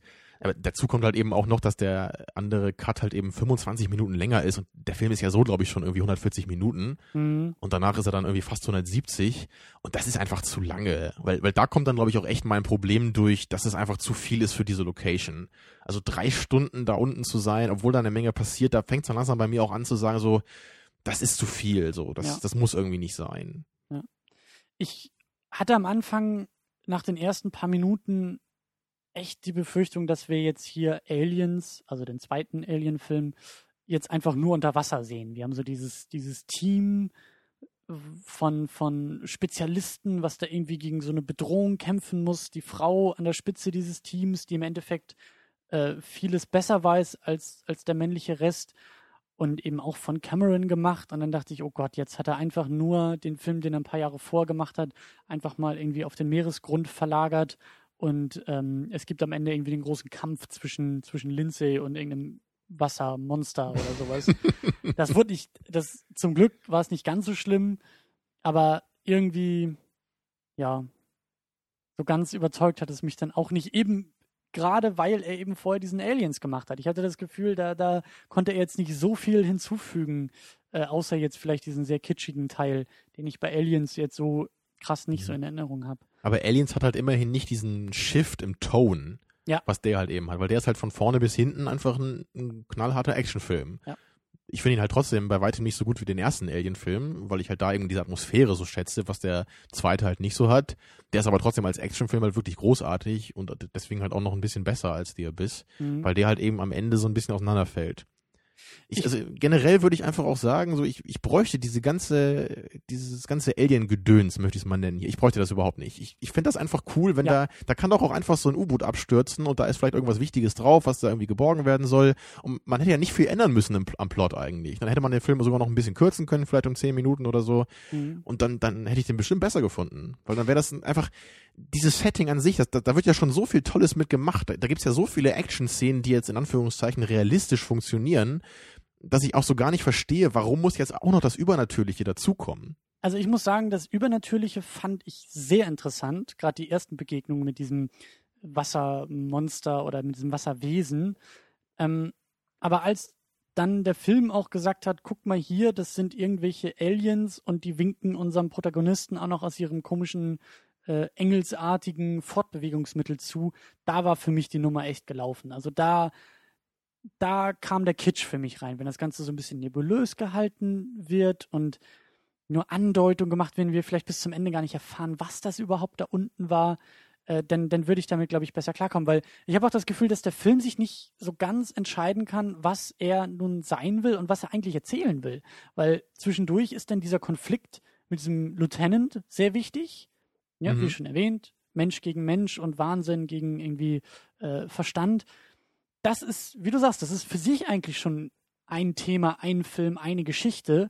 Dann wird aber am Anfang dieses Übernatürliche reingestreut, was dann aber während dieses Konflikts Mensch gegen Mensch gar nicht mehr relevant ist. Also genau, und dann erst später wieder aufgegriffen wird. zwischendurch habe ich hab ich selbst als Zuschauer komplett vergessen und ich hatte den Eindruck, die Protagonisten im Film haben es auch komplett vergessen. Ja, die hatten auch gerade andere Probleme da unten, ne? Ja, und Ja. als diese Probleme dann aus äh, äh, beseitigt waren, dann kommt auf einmal wieder das Übernatürliche. Ja, das Im, ist im Director's so, Cut hat das eben ein bisschen höheren Stellenwert, weil es halt auch durch diese Konflikt-Nachrichtenberichte immer so ein bisschen noch so ähm, aufgebaut wird. Ne?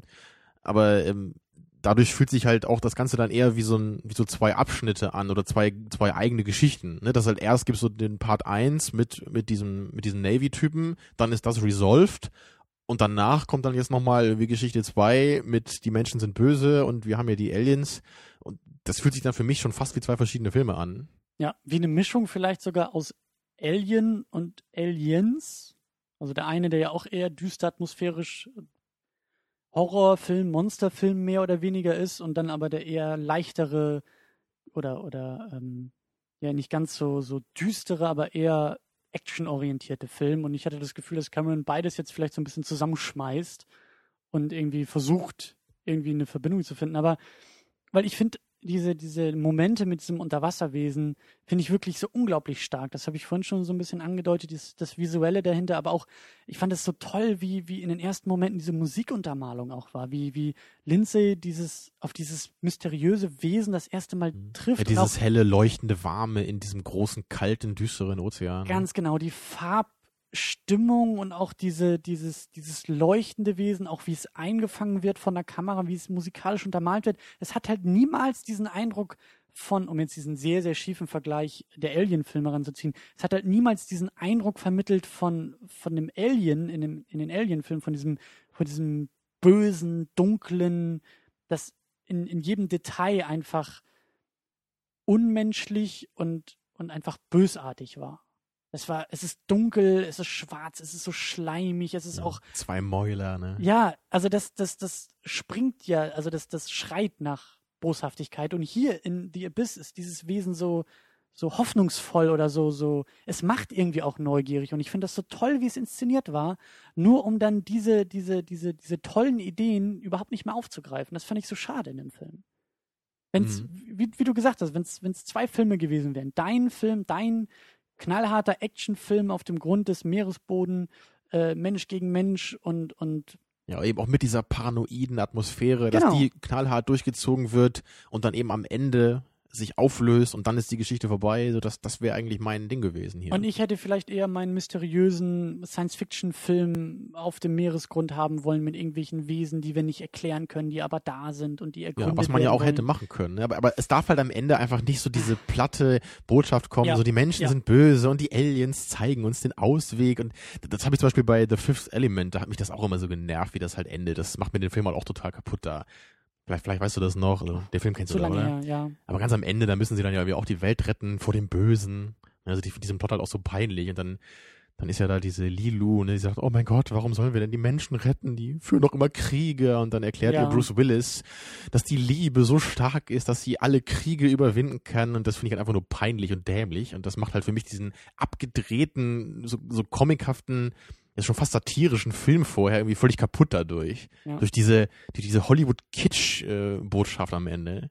Und der Film hat ja auch so seine, seine Momente, seine, seine Charaktermomente eben, auch wenn es irgendwie um unsere Protagonisten geht und vor allen Dingen um diese, um dieses Liebespaar. Also es gibt ja wirklich ein paar echt schöne Momente, wo, wo die beiden zu ertrinken drohen in ihrem, in ihrem kleinen U-Boot abseits der Hauptstation.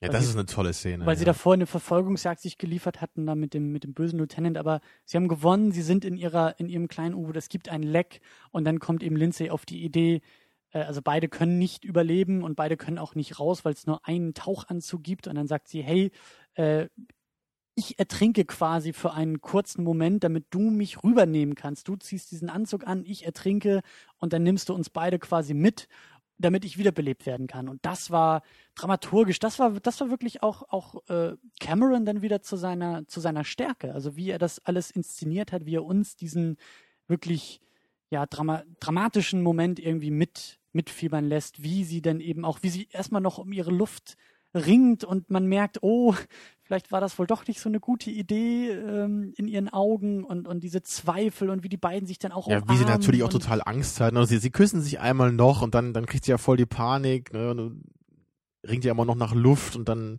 naja, dann muss sie sich halt ertrinken lassen da und, und dann ja, und dann, dann tauchen sie ja dann rüber und das, ich find's auch total toll, dann diese Szene, wie sie dann sie wieder animieren wollen und da stehen ja. dann alle um sie rum und sie kriegt eine Spritze und dann haben sie diesen Defibrillator da und sie knallen da drei, vier Mal auf sie rum und es klappt nicht und dann rastet Batja völlig aus und ohrfeigt sie sogar, jetzt komm jetzt, so jetzt fang wieder an zu atmen ja, und das, das war ein total intensiver Moment, der halt auch einfach schön war und nicht peinlich. Was ja. halt immer schnell passieren kann, dass man das irgendwie ein bisschen lächerlich findet, wenn dann so, eine, so diese Overacting-Tendenz dann durchkommt. Aber hier war es wirklich so, man hat wirklich mitgefühlt. Man konnte seinen ja. Verlust richtig mitempfinden. Und wie erleichtert er dann war, als dann Lindsay wieder aufgewacht ist. Ja, und das war auch, auch eine schöne Idee, diese, diese etwas abgedrehte Idee zu benutzen, dieses, dieses, ähm, ja, dieses, äh, Element von äh, kurzzeitig irgendwie zu Mhm. ertrinken, um dann, um dann darüber zu kommen. Aber Und was halt auch äh, schon vorgekommen ist in echt, da habe ich auch recherchiert dann, ne? Ich war ganz wissenschaftlich interessiert. Es gibt halt wirklich Fälle von Leuten, die irgendwie eine halbe Stunde oder so dann echt tot waren oder ertrunken waren, die dann aber echt irgendwie wieder ja, äh, äh, ins, ins Leben gebracht werden konnten. Wahrscheinlich auch, weil dieses kalte Wasser irgendwie so ein bisschen das Ganze konserviert oder so. Oder ich, ich bin, bin kein Arzt, keine Ahnung. Aber auf jeden Fall geht das wohl so in, in Ausnahmesituationen. hm, Also ich glaube nicht, dass sich jemand äh, schon mal bewusst hat ertrinken lassen, um danach wieder animiert zu werden. Ne? don't Aber try this at home. genau, ja. wollen wir damit sagen. Ähm, aber auch das, das Ende, als, als Bud doch in seinem Anzug mit dieser, mit diesem ähm, ja, Wasser, mit dieser Flüssigkeit, die man atmen kann, die kriegt er in seinen Helm und damit steigt er dann wirklich ganz auf den Grund. Ja, ähm, damit kann er dann noch tiefer runter in diesen ja namensgebenden Abgrund, Genau, um, um die Bombe da zu entschärfen. Und das war auch wieder so ein toller Moment, weil Lindsay war halt oben oder in dieser Station zumindest und hatte Funkkontakt und dieses Hin und Her der Ja. beiden und er Er konnte nicht, nicht sprechen, ne? er musste das Genau. alles so eintippen und er kann nur noch langsam tippen und er wird auch so, so ein bisschen diesig schon von Ja. diesem Druck da unten. Ja. Welche Heldentat, welch großartiger Moment von ihm, sich da vermeintlich zu, aufzuopfern und, und das war wirklich auch wieder toll und, und schön inszeniert und ich weiß nicht, das ist so, so Cameron, der kann das ja echt oft so auf diese, auf diese richtigen Momente und auf die richtigen Teile des Herzens und auch manchmal des, des Gehirns zu drücken beim Zuschauer, um dann so diese eine Emotion hervorzurufen. Und gut, zum Ende übertreibt er es, wie gesagt, eher mit dem Kitsch. Da scheint er irgendwie Mhm. äh, grob vorzugehen, aber so in diesen feineren Momenten, finde ich, hat das zumindest bei mir echt wunderbar funktioniert. Und da ist es halt auch ein großer Kontrast zu Titanic bei mir, weil da gibt's ja auch so ähnliche Ja. Szenen. Da sind sie ja auch beide so, so unten im Schiff, ne, was ja auch sehr revolutionär war bei dem Titanic-Film, weil die älteren Versionen, ne, wo es halt um, um diese Titanic ging, da gab's halt eigentlich nie so Szenen, wo Leute in diesem Schiff drin waren. Und das Mhm. hat er da jetzt zum ersten Mal gemacht. Und da, da gibt's ja auch tolle Momente, ne? das Wasser kommt langsam rein und er ist dann irgendwie gefesselt und, und Kate muss Leo da rausholen ne? und dann kommen sie da nicht durch. Und da passiert ja auch eine Menge und das ist ja auch ganz cool. Aber ich find's halt einfach so blöd, weil es halt einfach nur Leo ist und er ist halt für mich kein richtiger Charakter. So, er ist halt einfach nur so ein dummer Junge da. Aber hier, diese beiden, hier, so Bud und Lindsay, die sind halt so, so sympathisch einfach. Und, und ich will ja einfach auch, dass die beide da durchkommen. Ne, bei Titanic ist es halt nur so auf dieser inszenatorischen Ebene, wo ich halt auch dabei bin und es auch toll finde, dass da eben die ganzen Modelle noch benutzt wurden und nur ein bisschen animiert wurde. Ne? Aber da Mhm. wurden ja auch echt, da wurden ja ganz viele verschieden große Modelle der Titanic gebaut. Ne? Und dann diese eine Szene, wo diese berühmte, wo diese, diese Türen so rausknallen aus diesem Raum und dieses Wasser da reinströmt. Das haben sie ja auch alles mit so einem Modell gedreht und dann in Zeitlupe abgespielt. Ne? Aber, aber irgendwie so der Inhalt ist einfach weg. Ne? Genau wie bei Avatar dann ja später auch. Da ist halt nur so die, die irgendwie besondere Technik, ne? die besondere Inszenierung. Aber der Inhalt ist, ist weg. So diese, diese Charaktere, die halt Ja. The Abyss noch hat, die gibt's halt leider beim späten Cameron dann nicht mehr. Was halt für mich dazu führt, dass die ganzen Filme so ins Belanglose abdriften. Weil ich niemals so emotional involviert bin. Und ich habe auch den Eindruck jetzt nach dieser Sichtung von The Abyss, dass diese Tendenzen des späteren Cameron sozusagen auch hier schon irgendwie zu erkennen sind. Also dieses, dieses Bedürfnis, eine Liebesgeschichte mit einzubauen, ähm, Mhm. aber trotzdem immer noch irgendwie Spiel mit, mit Technik, mit Filmtechnik und, und ja, auch, auch noch was zu wagen. Also das, das kann man ihm ja nicht vorwerfen. Avatar war ja auch wahnsinnig teuer und wahnsinnig aufwendig äh, in der, in der, ja, in den Computereffekten. Also abseits jetzt von 3D oder nicht, aber allein dieser Planet Pandora mit seinen Bewohnern, mit dieser, mit dieser ganzen ja, Lebenswelt, die da stattfindet, ähm, das war ja auch extrem aufwendig und auch extrem ähm, imaginativ, was er da geleistet hat. Aber wie du schon gesagt hast, so die, die Kerngeschichte dahinter, die wird immer, immer blasser und immer einfacher. Und so ein bisschen könnte man das hier bei, bei ähm, The Abyss vielleicht auch schon finden. Also zumindest dieser Fokus auf eine Liebesgeschichte, auf eine sehr einfache Moral, auf eine sehr, also zumindest im Director's Cut, auf diese sehr kitschige, deutliche, dieses deutliche Statement, was er macht. Und bei Avatar, finde ich, hat das wahnsinnig übertrieben. Also dieser ganze, Mhm. dieser ganze äh, Öko-Schick und dieses ganze ähm, nostalgische, naturverbundene, was da wohl irgendwie durch, durchkommen soll, das hat er für mich halt wahnsinnig übertrieben. Ähm, und so diese, diese Grundstrukturen mit vielleicht noch ein bisschen Substanz, die sind bei, The Abyss Ja. finde ich schon Ja, und halt eben die Reißbrettcharaktere. Ne? Das war ja, das fing ja bei Titanic da an. Ne? Da gibt's dann auch den bösen Ehemann und die, die Mutter, die ihre Tochter unterdrückt. So, ne? Also da, da, da, äh, da gab's halt immerhin so ein paar Charaktermomente äh, Momente noch so bei Titanic. So, so ein paar einzelne Szenen sind noch ganz nett. Aber das habe ich bei Avatar halt überhaupt nicht mehr gesehen. Ne? Da gibt's halt nur noch so den Facepalm bei Charakteren. Ja. Naja. Ja, vor allem so der, der Bruch eigentlich zwischen Terminator 2 und True Lies ist natürlich auch enorm, ne? weil Terminator 2 ist ja ist richtig so ein, so ein Meilenstein des Kinos, ne? der, der wirkt ja auch heute noch genauso wie damals, so mit der ikonischen Musik und zig krassen Szenen und danach ne, gab es dann auch eher so den, den mäßigen, ist eigentlich, eigentlich, ist es ja nur ein B-Film, so True Lies, der halt nur durch Arnold Schwarzenegger halt relevant ist überhaupt. Den kenne ich leider nicht. Also wenn der Arnold Schwarzenegger nicht mitspielen würde, wäre der Film halt so völlig belanglos Mhm. der hat halt auch ein paar witzige Elemente so und ich mag ihn halt wegen Schwarzenegger, aber das war's dann halt auch. Tja, so interessant ist Cameron auf jeden Fall, aber naja, der moderne Cameron ist halt eben so das, was mir halt gar nichts gibt und für mich halt eher so, so ja, fast wie Michael Bay, halt nicht ganz so krass, aber irgendwie so diese ja, blöde Form des modernen Blockbusters halt repräsentiert. Wohingegen halt in den 80ern und frühen 90ern eben so diese, diese Form von Blockbuster war, die ich halt total toll finde. Weil das Mhm. genauso mein Beuteschema eigentlich ist. So, das will ich sehen. Das war toll inszeniert, ne, mit Liebe zum Detail und, und sich menschlich anfühlenden Charakteren, so die einfach Spaß machen, die man gerne sehen will. Ne, Also da war eben der, die Technik verbunden mit der Geschichte und den Charakteren. Aber das wurde halt, je, je länger er Filme gemacht hat, desto weniger ist halt eben der Inhalt äh, relevant gewesen. Das finde ich auch, dass gerade so die letzten beiden Filme, also Avatar und ähm, Titanic ähm, und Avatar noch mehr als Titanic, eher technische Meisterleistung sind oder ich auch das Gefühl hatte, dass Cameron, dass, dass der, der, man sagen, der technische Cameron, der die Filmtechnik irgendwie in seinem, in sein, in seiner einen Gehirnhälfte verarbeitet, dass diese Gehirnhälfte überhand genommen hat, während die andere Gehirnhälfte, wo es um Charaktere und Geschichten und Dramatik und Momente geht, dass die irgendwie so ein bisschen leiser wurde. So nach dem Motto, du warst in den 80ern äh, tonangebend und vielleicht eher noch, noch, obwohl er da ja die Technik ja nie vernachlässigt hat, aber also so habe ich zumindest seine, seinen Aliens und eben auch ähm, Terminator 1 und besonders 2 habe ich eher aus dieser Perspektive in, in Erinnerung, während eben die neuen Sachen für mich auf dieser Mhm. technischen Ebene äh, relevant sind, aber inhaltlich einfach Genau. nichts mehr irgendwie. Und das tun. ist halt ein bemerkenswerter Unter äh, Unterschied halt von Cameron zu George Lucas oder Michael Bay, weil die, also gerade Michael Bay, der war halt, der war halt noch nie ein guter Filmemacher letztendlich. Also der hat halt, weiß ich, The Rock ist halt ganz okay, ne, oder, oder The Island, so, die finde ich ganz nett, aber die waren halt auch da auch so charakterlich, äh, also von den Charakteren her auch immer schon eher mäßig. Mhm. Ne, die waren halt manchmal gute Action, manchmal blöde Action. Aber bei Cameron war es halt eher so, er hat halt früher wirklich das perfekte Gespür gehabt, einen super Film zu machen, so in jeder Hinsicht. Aber diese eine Komponente, die ist halt irgendwie kaputt gegangen bei ihm. Ja, und, und bei George Lucas ist es halt eher so, dass inzwischen beide Komponenten kaputt gegangen sind, weil er halt inzwischen weder weiß, wie man Effekte macht, noch wie man Geschichten schreibt. Ne? Also Michael Bay hatte noch nie irgendwas, bei George Lucas ist beides kaputt gegangen und bei Cameron nur eins von beiden. Kaputt finde ich Sehr wissenschaftlich heute hier, ne? Ja, aber, aber dann ist wieder so die Frage, vielleicht hat Cameron auch einfach irgendetwas anderes gefunden, was meilenweit über oder unter unsere Köpfe hinweggeht.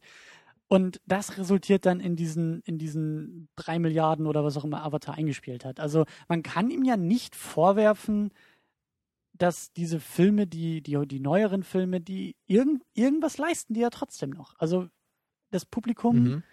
hat halt wirklich in Massen und in Scharen irgendetwas an diesen, gerade bei Avatar gefunden und bei Titanic ja genauso. Das war ja auch ein Riesending an der, an der Kinokasse. Und ich finde, also das allein dafür jetzt nicht nur, weil man sagt, oh, so wahnsinnig erfolgreich, aber einen gewissen Rückschluss, finde ich, sollte man auch irgendwie ziehen können. Ja, also bei Titanic ist es natürlich auch so gewesen, dass der anscheinend echt so die jüngeren Mädchen halt total angesprochen hat. Und die haben den ja alle damals auch so zigmal im Kino gesehen. Ne? Und das, das macht ja auch, Mhm. glaube ich, einen großen Teil auch dieser enormen finanziellen äh, Erfolge aus, die der Film ja gefeiert hat. Diese Der lief da auch irgendwie sechs Wochen oder noch länger im Kino. Ne? Also, Der lief, glaube ich, ein Jahr im Kino. Nee, ich meine, ich, mein, ich dachte äh, sechs Monate meinte ich. Ne? Also unglaublich lange. Ja, ne? ja. Hat er Avatar nicht sogar, genauso. Hatte er nicht sogar in der, hier der ähm, James Cameron in der Doku gesagt, hier bei Side by Side, dass er irgendwann diese, diese Rollen nachproduzieren musste, weil die jetzt schon kaputt gegangen sind, diese Filmrollen, ne, Genau. durch das ständige Abspielen des Films. Ne, das war schon richtig irre, genau. das Ding, ja. Ähm, Und Avatar ist natürlich so, der, der, der spricht halt auch, glaube ich, eine Menge Leute einfach an, die sich so richtig entführen lassen wollen und dann auch einfach gar nicht so auf die Geschichte achten. Einfach nur sagen, boah, hier, so krass habe ich noch nie eine außerirdische Welt animiert gesehen. Mhm. Und das stimmt ja auch in einer gewissen Hinsicht. Ne? Aber ja, Leuten wie uns, denen reicht das halt irgendwie nicht. Also diese Theorie habe ich auch gehört, dass, dass Cameron, vielleicht kam die sogar auch von, von diesen Mr. Plinkett Reviews, dass, dass ähm, Cameron es einfach auch geschafft hat, diesen Blockbuster auch für Frauen zu machen. Das, das mag jetzt irgendwie ein bisschen, ein bisschen albern klingen, aber dass halt eben, also Blockbuster im Sinne von auch äh, Kassenschlager, der halt mal nicht auf männliches Actionkino ausgerichtet war und irgendwie Star Wars heißt oder, äh, oder was, was auch immer vorher irgendwie aktuell war, sondern halt diese, diese, also dass Männer eher die Begleitung waren im Kino und eben Mhm. Ich meine, dass, dass er ja auch einer der ersten war, der gerade um die Weihnachtszeit Titanic ins Kino gebracht hat und quasi dort auch in diesem Zeitfenster auf einmal diesen, diesen Massenmarkt auch Mhm. entdeckt hat. Ich glaube, bei Titanic hat sich auch so die Marketingstruktur so ein bisschen verändert, so im, im Laufe des, äh, ich weiß gar nicht, ob das war, während er schon angelaufen war. Aber am Anfang war ja, glaube ich, auch dieses Filmposter, das war nur so ein, so ein schwarzes Ding, so mit Titanic drauf, so eine, wie so Ja. ein Schiffsbug. Und später gab es ja dann so dieses total kitschige Cover, so mit, mit Leo und Kate oben drauf, ne, wie sie so, äh, ihre Köpfe so neben der Titanic. Ja. Ne, da hat man dann so ein bisschen schon versucht, den Film doch eher so in diese Liebesrichtung zu vermarkten, ne? weil man anscheinend dann irgendwie gedacht hat, so da können wir mehr draus machen dann. Ja. Ja, also er, er weiß anscheinend irgendwie, wie man ja das Publikum erreicht. Oder er weiß einfach, was so die große Masse der Leute sehen will. Und ich glaube auch nach wie vor, dass er sehr bewusst und sehr effektiv arbeitet und vor allen Dingen auch Geschichten erzählt. Also Avatar ist auch kitschig ohne Ende. Ja, aber er ist auch effektiv, ne? Er Ja. ist halt zu effektiv, kann man Aber- halt schon sagen. ja, ne? und, und, und Kitsch kann halt eben auch funktionieren. Aber wenn Charaktere nur eine Eigenschaft haben, ne, muss man trotzdem sagen, sie sind effektiv. Ne? Man, man kriegt sie sofort drauf, man weiß sofort, wie dieser General in Avatar tickt, ne, weil man halt sofort sieht, wie er sich sein Steak blutig bestellt oder keine Ahnung, ne, oder immer die Zigarette raucht und alle umbringen will. So, und ja. den Kaffeebecher im Helikopter bei sich hat und sagt, ich will aber zum Frühstück wieder zurück sein. Genau, ah, ich muss Aliens töten, ich liebe meinen Job. Ja, genau. Ja, ähm, so schlimm ist The Abyss zum Glück nicht und ich finde ihn auch wirklich, ich sag ja, das ist wirklich so ein, so ein Auf und Ab und ich war sehr hin und her gerissen. Es gab echt Charaktermomente, die mich äh, gepackt haben. Es gab bildgewaltige Momente, es gab atmosphärische Momente auf diesem Meeresgrund in, im Meer unterwegs in irgendwelchen Tauchanzügen oder engen U-Booten und das hat alles wunderbar funktioniert, aber gerade narrativ war das Ende wirklich zu kitschig für meinen Geschmack und, und hat irgendwie auch so ein bisschen Fadenbeigeschmack für mich irgendwie ähm, beibehalten. Aber Mhm. auf jeden Fall eine spannende Periode, finde ich auch für, für Cameron. Äh, ich hoffe, dass wir ihn irgendwann demnächst irgendwie mal wieder in die Sendung kriegen können. Wann auch immer Mhm. das sein wird, aber ich finde so Terminator müssten wir irgendwann auch nochmal intensiver besprechen. Sicherlich, Und ja. irgendwie vielleicht auch mal Titanic oder Avatar, um mal so dieses, was wir bisher nur angeschnitten haben, auch Ja. mal wirklich. Obwohl bei Avatar habe ich ja schon das. Gefühl, dass wir aus einfach so eine Clipshow machen könnten aus verschiedenen Sendungen und dann haben wir schon fast eine Episode dafür zusammen. Das ist auch eine Ja. gute Idee, ja. Aber generell ähm, stimme ich dir äh, bei der Bewertung hier zu. Ich würde sagen, es ist ein, ein guter Film. Der hat seine Probleme, gerade zum Ende. Ich finde den Director's Cut eben noch problematischer als die normale Version und würde ihn deswegen eher weniger empfehlen, obwohl er halt noch so eine zweite Dimension irgendwie hat, eben gerade mit dieser Message. Ja. Aber die funktioniert halt für mich irgendwie nicht so richtig und gerade in Bezug auf den Rest des Films. Und deswegen muss man halt schon sagen, dass der Film wohl so eher der schwächste ist von Camerons früher äh, Periode. Ja, also die halt so die von den Terminator-Filmen umrahmt ist. Ne? Seine, seine ersten zehn Mhm. Jahre so von den 80ern und frühen 90ern. Aber halt schon durchaus empfehlenswert einfach, weil er halt einfach so, für mich persönlich zumindest, diese schöne 80er Blockbuster-Atmosphäre verkörpert, die einfach genau wirklich mein Ding ist. So, das ist für mich, das, da waren die Modelle da, da waren die handgemachten Effekte, da spritzt echtes Wasser in jeder Szene ne? und da gibt's sympathische Charaktere und das, das sorgt einfach dafür, dass ich immer drin bin. So. Ich bin- immer bei dem, was geschieht und das gefällt mir einfach. es ist kompakt, es ist äh, stringent, es ist simpel, aber es ist dadurch nicht flach oder anspruchslos, sondern schon, das erfüllt dein Herz des, des äh, Action-Fans der 80er Jahre. Vor allem, es plätschert nicht nur so vor sich hin. Ach, jetzt haben wir wirklich alle. wir haben die noch nicht mal abgesprochen, die Wortspiele vorher. Ja, mit Wasser sollen. kann man aber auch eine Menge machen, ne? Ja, man sagt ja auch, dass stille Wasser sehr tief sind. Genau. Also ich würde sagen, den Film, den kann kein Wässerchen trüben. Ah, jetzt kommen wir richtig in Fahrt, aber sind schon fast durch mit der Sendung. Es ist spät und ich glaube, die Müdigkeit hat uns schon fast übermannt. Ja, ähm, The Abyss ist für mich auch eine sehr, sehr eingeschränkte Empfehlung. Ähm, hat mich auch ein bisschen an ähm, The Thing erinnert, aber Mhm. Wie gesagt, mehr hin und her und, und mehr Höhepunkte und Tiefpunkte und aber so insgesamt, glaube ich, auf einem ähnlichen Level zumindest für mich. Ähm, und gerade die Highlights finde ich wirklich sehr, sehr sehenswert. Da kann man dann vielleicht auch ein paar Längen und besonders das Ende ein wenig aushalten. Ähm, tja, Sind wir da erstmal durch für heute oder was? würde ich auch sagen. Ähm, alle weiteren Ergänzungen und erwähnte Links und auch äh, ja, aus dem, aus dem ersten Teil erwähnte Dinge findet ihr bei uns bei second, nee, secondunit-podcast.de.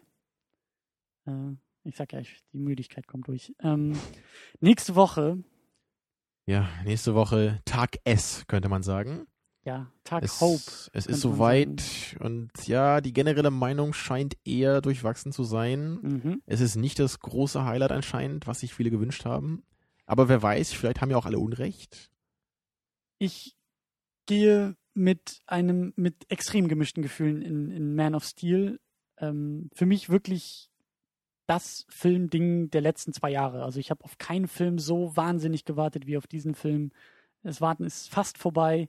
Ich hoffe, dass ich noch diese knappe Woche äh, durchhalten werde und nicht irgendwie morgen von einem Laster überfahren werde. Das Ähm, wäre echt ärgerlich, ne? das wäre auch, glaube ich, so mit das Einzige, was ich in meinem Leben bereuen würde, wenn ich diesen Film nicht gesehen habe. Aber lange Rede, kurzer Sinn. Ich glaube, dass mein Superman-Fanherz wahnsinnig gut bedient wird und die Schauwerte nicht größer sein könnten. Aber ich befürchte, dass mein Filmfreund, Filmfanherz ein wenig bluten und leiden wird. Tja, ja, ich hoffe ja, man kann trotzdem dann noch mit dir diskutieren und du wirst nicht immer nur sagen, nein, das ist Superman, den kritisiert man nicht. Nee, wir haben ja auch bei der Superman Returns Special Episode gut diskutieren können. Ja. Da war ja mein, mein Resümee oder nee, mein, meine, mein Ausblick war ja da auch so, ich habe das Gefühl, der, der neue Film, der könnte vielleicht ganz gut anfangen, aber verläuft sich wahrscheinlich am Ende und dann geht's wieder los mit die Welt muss gerettet werden und hier kommen die anderen Typen von Krypton und dann kommt noch Kryptonit schnell und der Film ist durch wie immer.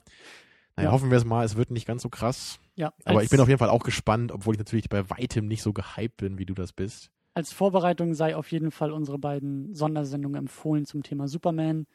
Ähm, ja, und sonst heißt es eben noch ein wenig durchhalten und Mhm. warten. Macht's gut. Hoffen wir auf eine spritzige Episode nächste Woche. Ciao. Bis nächste Woche. Tschüss.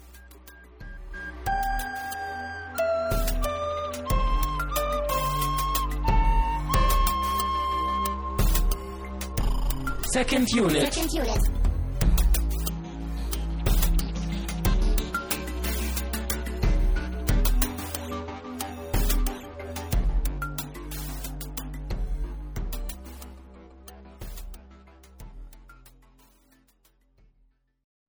Gut, legen wir los. So, das ist doch immer das be beste Gehirnjogging. Ja, jetzt, ich werde auch langsam wach. Ich muss mich wach denken. Ich muss wach sein. Ja, jetzt Ich bin muss ich müde. wach sein. Ich muss mich wach denken. Nee, das ist eher Entspannung. Ich brauche eher so was.